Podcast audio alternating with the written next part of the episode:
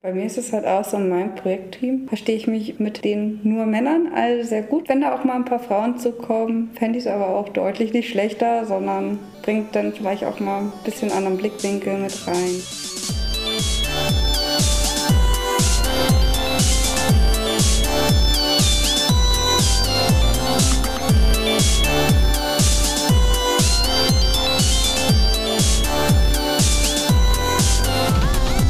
Herzlich willkommen zum Itemis Podcast. Ich bin Gavin, Software entwickle R und Podcast R. Und ich bin Mina. Ich benutze die Pronomen sie und ihr und moderiere hier neben meinem Dasein als Scrum Masterin.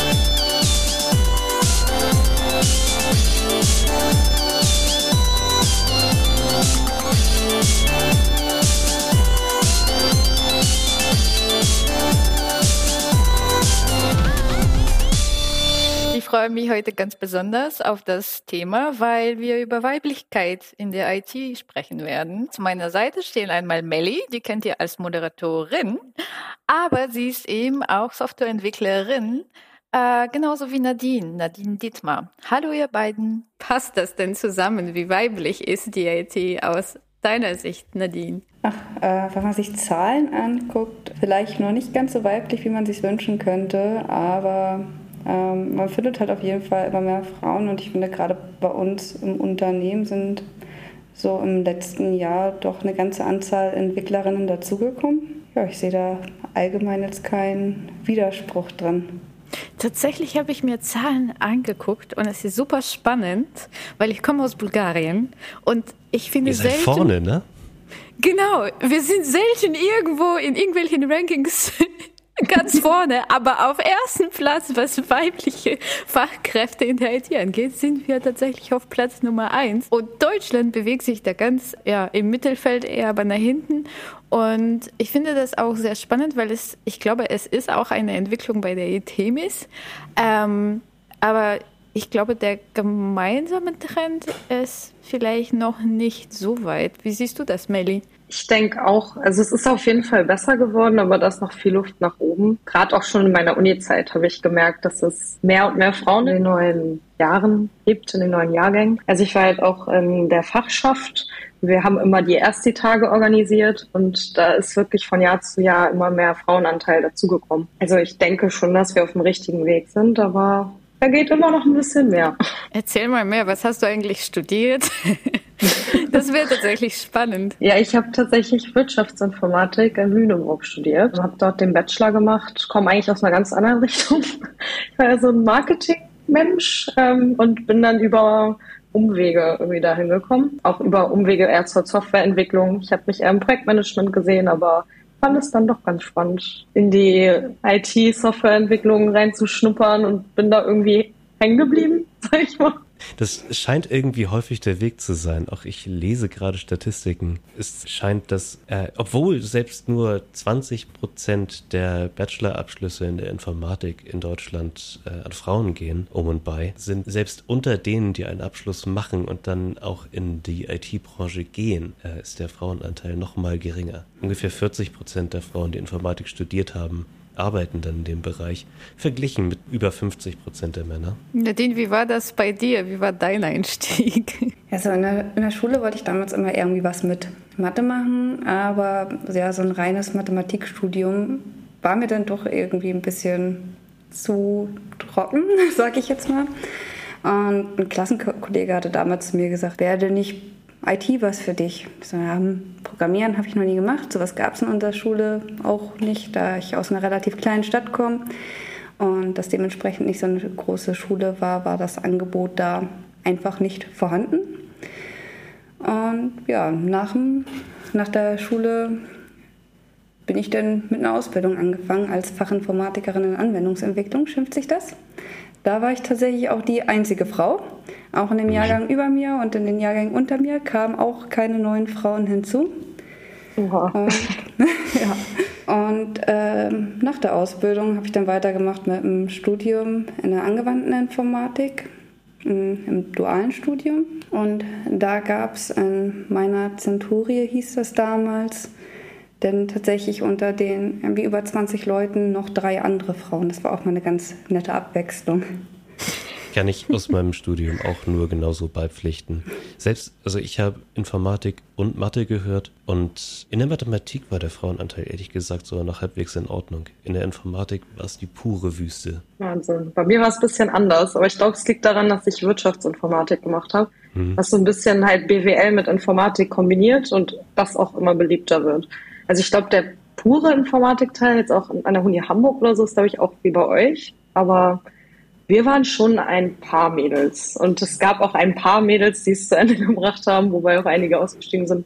Äh, ich frage mich immer wieder, was, was glaubt ihr? Also gibt es offensichtliche Gründe, warum Frauen abgeschreckt sind? Also ich habe manchmal das Gefühl, dass es halt auch einfach noch viel äh, das gesellschaftliche Bild ist und was erwartet wird. Als ich damals angefangen bin mit der Ausbildung, hatte ich irgendwie so einen Termin in der Sparkasse, weil es dann darum ging, dass das Konto denn noch nichts kostet oder so. Mhm. Und da hatte mich die von der Sparkasse dann auch gefragt, was ich denn als Ausbildung mache. Und als ich dann gesagt habe, ja, ich bin in der Informatik, mache dies und jenes, meinte, war ihre erste Reaktion dann auch nur, und das gefällt Ihnen?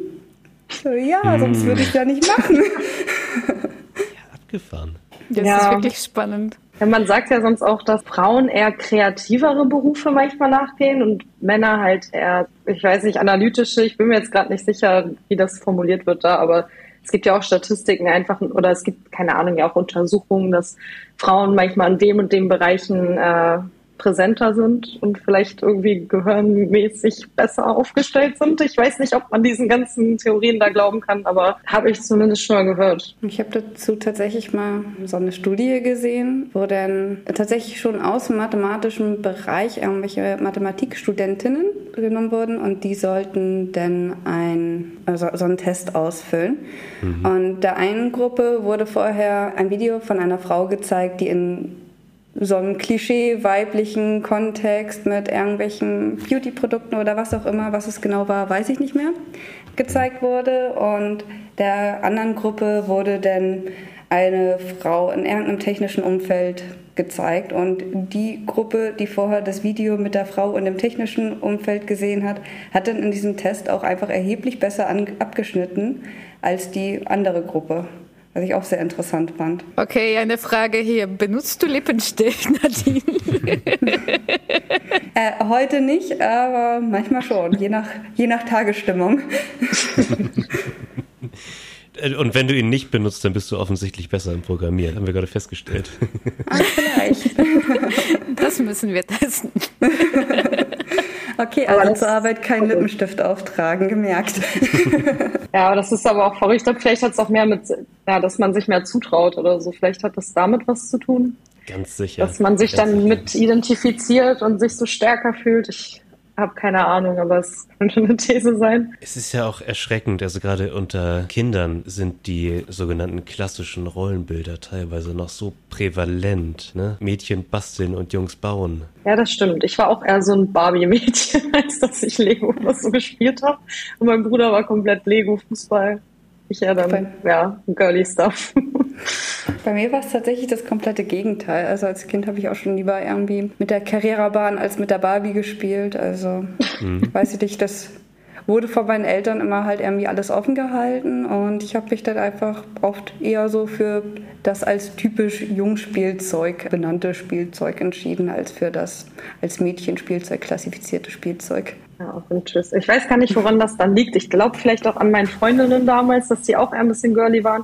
Weil ich war eigentlich nicht das typische Girly mit, keine Ahnung, mit Schminke dann oder sowas, aber Barbies fand ich schon sehr toll, muss ich sagen.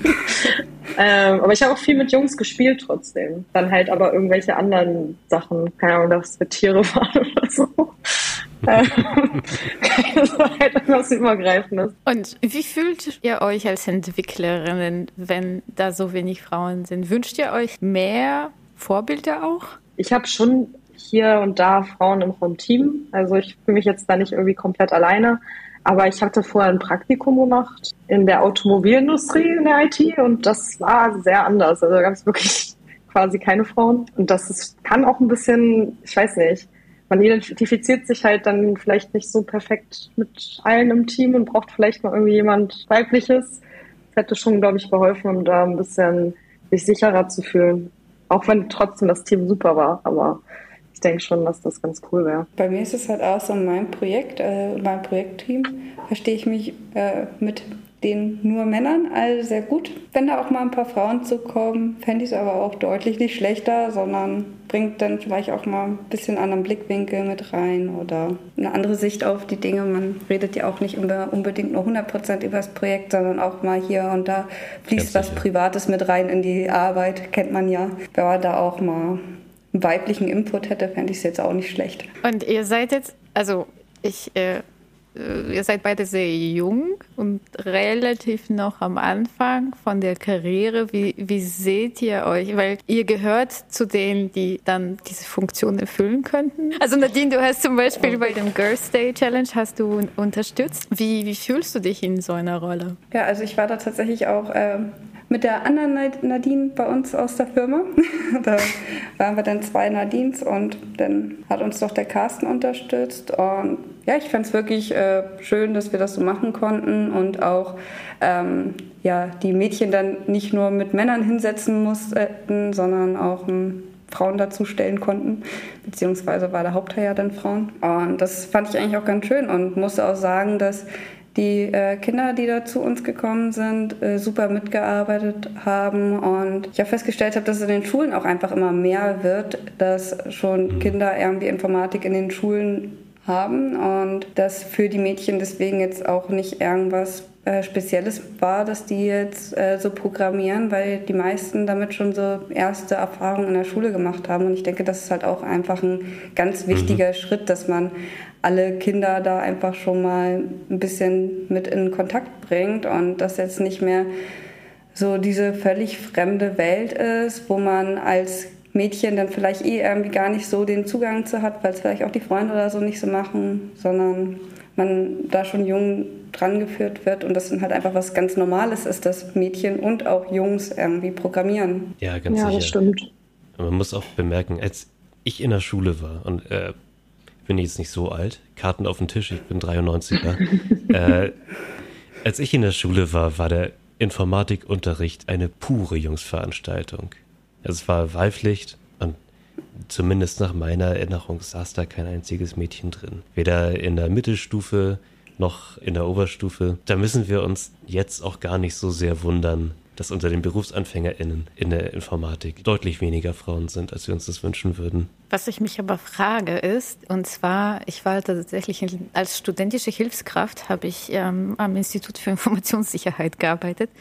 Und ich erinnere mich, da gab es eine Doktorandin, die einzige Frau, im ganzen Institut, die aber kurz nach der Geburt ihres ersten Kindes wieder zurückgekehrt ist zu dem Job. Das war mhm. eben, ich glaube, ein Zeitraum von ein bisschen mehr als ein Jahr, wo die gefehlt hat. Mhm. Und ich erinnere mich, dass sie total überfordert war von dieser langen Pause, einfach weil es eine Branche ist, also die sehr dynamisch ist, wo sich Sachen sehr schnell entwickeln. Und und das ist vor wirklich vor mehr als zehn Jahren passiert. Da war sie schon irgendwie in dem Stand zu sagen, die weiß nicht, ob sie nachholen kann. Also diese Entwicklung, ja, sicher, sicher. die sie verpasst hat durch sowas. Ich frage mich gerade, also wenn es nicht so persönlich ist, wie, wie seht ihr die Möglichkeiten so als Frau in der Zukunft Familie mit Arbeit zu verbinden? Habt ihr euch Gedanken gemacht? Mm, ja, nee. Also, ich, also ja, schon klar, das muss eigentlich in jedem Beruf irgendwie möglich sein, denke ich mal, dass du, also nicht jedem, jedem, also wenn ich jetzt Pilotin werde, das ist nochmal was anderes, da kannst du jetzt nicht unbedingt beide Sachen perfekt kombinieren, glaube ich. Das ist nochmal ein bisschen was anderes. Aber ich denke mal, jeder Job, den man halt auch äh, so von zu Hause machen kann. Melly, ein kleiner Kindersitz im Cockpit sollte kein Problem sein, finde ich. ja, ne? ja, genau, genau. So, so nehme ich mein Kind dann mit. Ich denke aber wirklich eigentlich alle Berufe, die jetzt zu Hause machbar sind und sowas, da kann man es schon kombinieren. Ich kenne auch einige, die jetzt länger in Elternzeit gehen und ja, ich sehe da eigentlich kein Problem. Aber klar, man muss Dinge aufholen. Es wird sich immer weiterentwickeln und es werden immer neue Technologien im Projekt dann sein, wenn du wieder da bist. Ich denke aber nicht, dass das nicht aufholbar ist, weil man ja auch irgendwann als Student mal bei Null angefangen hat und dann ja auch theoretisch das alles irgendwie lernen muss. Ich denke mal schon, dass man gerade in dem Bereich sehr flexibel ist. Ich finde, da können wir Männer uns auch nochmal an die eigene Nase fassen und, und sag einfach mal, wenn du in der Lage bist, ein Kind zu zeugen, dann solltest du auch in der Lage sein, deinen Teil der Eltern Elternzeit zu machen, damit die Frau, mit der du das Kind gezeugt hast, auch die Chance hat, ihre Karriere weiterzumachen, wenn sie möchte. Genau, ja. das wollte ich nämlich auch gerade eigentlich dazu sagen, denn es ist ja in der heutigen Zeit hoffentlich was ganz Normales, dass Männer Elternzeit nehmen. Und je nachdem, wie es gerade gestaltet ist, kann es ja auch einfach so sein, dass der Mann dann den Hauptteil der Elternzeit nimmt und je nachdem, wie das in der Partnerschaft geregelt ist, kann man sowas ja auch untereinander aufteilen. Das sollte ja in der heutigen Zeit auch kein Problem mehr sein. Sollte es eigentlich wirklich nicht. Yep.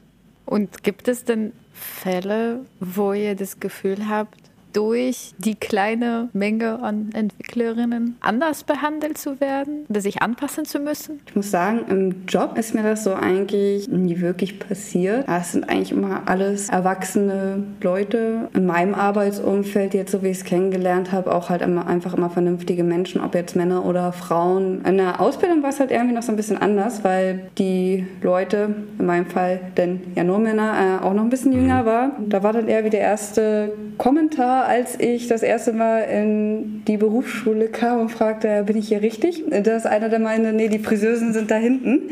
Weißt du, dachte, Oha. oh, okay. Kann man den kurz köpfen? ja, ganz sympathischer Kerl.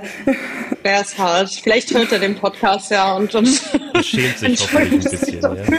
Ja. ja, ja, liebe Grüße, falls du es hörst. ich glaube, ich selber habe keine Diskriminierung so erfahren. Vielleicht dass es nur einfach manchmal herausgehoben wurde, wie besonders das ist, dass jetzt eine Frau dabei ist oder sowas. Um ehrlich das zu sein, das machen wir ja heute auch. Das kann ich mir auch selbst äh, auf die Fahne schreiben. Positive, positive ja Diskriminierung. Nicht, ja, ich finde es jetzt nicht auch, ich finde es auch nicht jetzt, also es ist ja nicht Diskriminierung. Ich meine nur, dass es dieses anders behandelt zu werden, das ist irgendwie, mhm. das, das, das ja, aber ich habe jetzt das nie erfahren, dass irgendwie Leute mir Sachen dann nicht zugetraut haben oder so. Oder ich habe es verdrängt, das kann auch sein. Ich erinnere mich zumindest gar nicht an irgendwas. Was mir dazu auch noch einfällt, auch aus der Ausbildung, weil ich da die einzige Frau war, wenn es dann bei den Lehrern ähm, öfter, öfter mal auch ältere, denn mhm. darum ging zu gendern, wurde dann immer speziell ich gefragt, ob mir das wichtig ist, dass gegendert wird, weil ich ja die einzige Frau bin. Und das fand ich dann halt auch irgendwie immer ein bisschen unangenehm in der Situation. Das ist auch ein bisschen seltsam, ne? Es mhm. geht ja mhm. auch, du bist ja nicht die einzige Empfängerin, muss man ja ganz klar sagen. Nicht nur Frauen und Mädchen kann man klar machen, dass es normal ist, Entwicklerin zu sein, sondern vor allem auch den Jungs und den Männern. Die müssen das auch kapieren.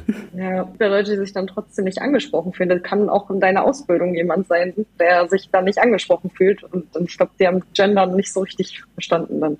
Nee. Dass das halt auch ein bisschen für, ja, mehr Diversität gilt und nicht nur für Frauen und Männer. Richtig, richtig. Eine Sache möchte ich noch auf den Tisch legen, die soll nicht unausgesprochen bleiben. Man hört schon seit Jahren immer wieder von der Gender Pay Gap. Häufig wird es abgetan als, ja, die Frauen, die machen ja auch alle die unterbezahlten Berufe, sind ja alles Erzieherinnen. Leider muss man sagen, auch in der IT-Branche spezifisch reden wir von einer Gender Pay Gap von 12,5 Prozent. Interessanterweise scheint es nicht daran zu liegen, dass Angestellte in der gleichen Position unterschiedlich bezahlt werden, sondern dass viel, viel, viel weniger Frauen in Führungspositionen gehoben werden. Mhm.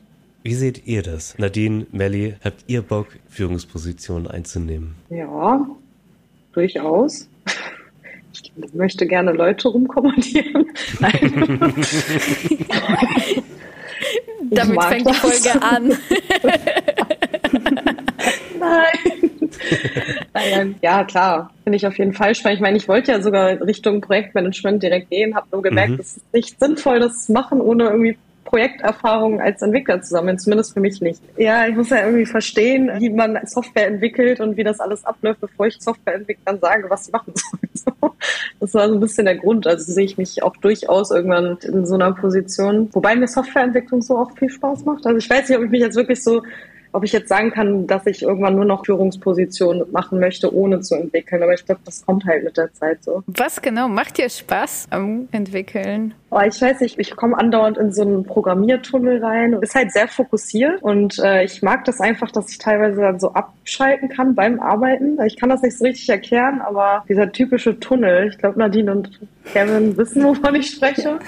Focus und das ist irgendwie, das, ja, es ist irgendwie total toll, dass man da so eintauchen kann und auch einfach, dass man dann Sachen baut und die dann ausprobieren kann und wirklich so, man muss nicht irgendwie wie im Marketing vor, was ich hatte, aber hatte ich manchmal, okay, ich muss jetzt Newsletter schreiben, ich habe gar keinen Bock drauf. Ähm, so keine Ahnung. Da hatte ich halt auch Tage, wo ich mal sehr kreativ war, aber mehr Tage, wo es halt dann ein bisschen schwierig war. Ja, ne? Ich meine, am Ende des Tages, du schreibst was und die Tests laufen durch und am Ende hast du schwarz auf weiß oder weiß auf schwarz, wenn du cool bist, äh, dass du guten Code geschrieben hast. Nadine, wie sieht's bei dir aus? Manchmal hat es halt so ein bisschen diesen Rätselcharakter. Also, als wird man jetzt irgendwie mal so ein Rätsel lösen und irgendwann blinkt, hat man es geschafft. Die Tests laufen grün. Äh, auf der Seite erscheint das, was man da haben wollte, an der richtigen Position, mit dem richtigen Abstand, wie auch immer. Mhm. Und ja, das ist halt immer irgendwie was, was mir sehr gefallen hat. Und auch, dass man es so auf unterschiedliche Arten lösen kann. Im besten Fall irgendwie gut lesbar und effizient.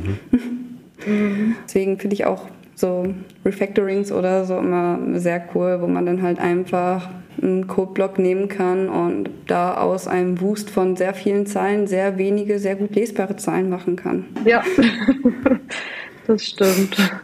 Ja, kann ich dir bei, kann ich dir wieder nur zustimmen, wenn die Puzzleteile zusammenfallen und es ein Ganzes ergibt. Es ist perfekt. Mhm. Auch wenn es manchmal ziemlich frustrierend sein kann, wenn das Puzzle sich nicht direkt lösen lässt. Mhm. Aber wenn es, dann ist es umso schöner, wenn man es lösen kann. ihr Lieben, es hat mich sehr gefreut. Vielen Dank, dass ihr dabei wart. Schön bitte. Jetzt muss ich noch was sagen.